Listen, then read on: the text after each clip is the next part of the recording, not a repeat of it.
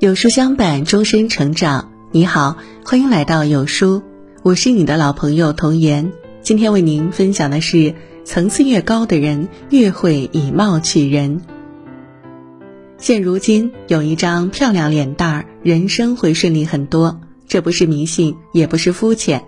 好看的人总是走到哪儿都特别受欢迎。不得不承认，在这个看脸的社会里，越来越多的人开始以貌取人。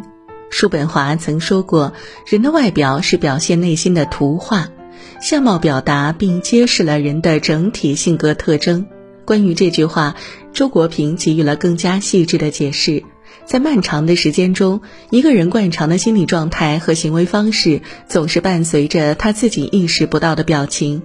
这些表情经过无数次重复，便会铭刻在他的脸上，甚至留下特殊的皱纹。的确。一个好看的人，其实不只是颜值高，容貌的背后更是融合了他的生活、心态、举止、气质以及许多小细节。通过以貌判断，大致就能知道这个人的七七八八。正所谓站姿看出才华气度，步态看见自我认知，表情里有近来心境，眉宇间有过往岁月。所以说，以貌取人其实是有道理的。一，长相里藏着心态。佛语有言：“相由心生，命由己造。”一个人的长相，往往是他自己内心世界的投影。如果内心善良纯净，脸上往往呈和煦之姿；反之，若是内心愤然暴戾，眉眼之间必然是凶煞之态。关于这一点，古时一直流传着这样一个故事：从前有个做泥塑的手艺人，他做的泥塑惟妙惟肖，远近闻名。但是他有个特殊的爱好，总喜欢雕一些妖魔鬼怪的形象。每天看着这些凶煞的形象，久而久之，他越来越暴躁。有一天照镜子的时候，发现自己的相貌变得很丑，不是五官发生了改变，而是整个面相变得丑陋古怪。于是他跑到寺庙去求助，方丈得知他的来由之后，开口说道：“想让我帮你可以，但是你要先帮我雕一百尊观音像。”手艺人二话不说便答应了下来。为了雕好这一百尊观音像，他特意买了一幅观音画像挂在家中，日夜观察研究，从神情到体态，有时候甚至到了忘我而代入的境界。半年之后，像雕好了。等他再到寺庙时，方丈只是给了他一面镜子。那时他才在镜中发现，不知何时起，他的容貌早已变得端庄温和了。人生在世，我们每个人都如同这个手艺人一般，想要改变容颜，先要摆正心态。心态好了，心情就好了；心情好了，自然嘴角上扬，越来越美丽。说到底，以貌取人，取的是什么？取的就是一个人内在交付给外在的精神面貌。想以美貌示人，必得不断修心。二，身体里藏着自律。前段时间，杨丽萍晒出了一段自己跳舞的视频。视频里，她舞步轻盈，体态优雅，完全看不出来已年过六旬，惹得众人纷纷感慨。就是二十岁的年轻人都不一定能有这样的状态吧？是啊，多少人都是一边喊着减肥，一边吃着垃圾食品，一边喊着美容，一边玩着手机熬夜，到最后个个油腻懒散，一脸老态。反之，再看看身边那些对身材和样貌精益求精的人，哪一个会舍得如此放纵自己？就连已经功成名就的杨丽萍，仍会每天独自在漆黑冰冷的练习室练舞到凌晨四点，从未改变。她能做到六十岁依旧美如仙子，最大原因就是背后数十年如一日近乎变态的自律。记得有一次，记者采访杨丽萍，记者问她：“你从青年一路走来，可身材一直保持如此的好，秘诀是什么？”杨丽萍默默打开自己的饭盒，一个鸡蛋，一小片牛肉，半只苹果，这就是她的午餐。记者又问：“难道你不饿吗？”他回答：“热量已经够了，十几年都是这么过来的。你看我还不是照样跳舞，从没有倒在台上。没有人能随随便便成功，正如没有人能一口吃成大胖子。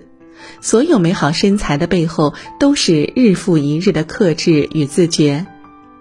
平日里看到一个身材好、气质佳的人，总忍不住酸溜溜说一句：“他就是命好呗。”殊不知，天生丽质的人终究是少数。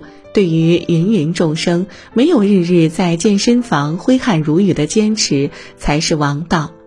还有那些衣品好的人，背后不知道埋头看了多少时尚杂志，才能了解自身的优劣势，再用恰到好处的搭配去扬长避短，让人看起来赏心悦目。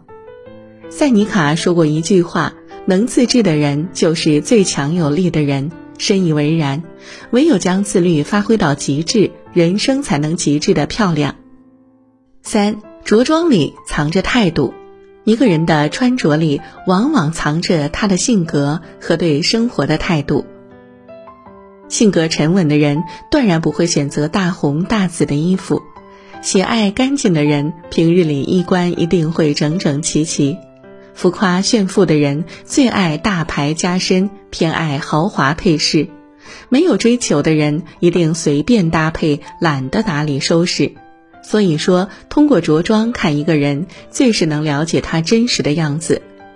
高晓松说过一句话：“年轻时，我们都想一生穿着白衬衣，一生只爱一个人。可后来我们发现，我们都做不到。但李健做到了。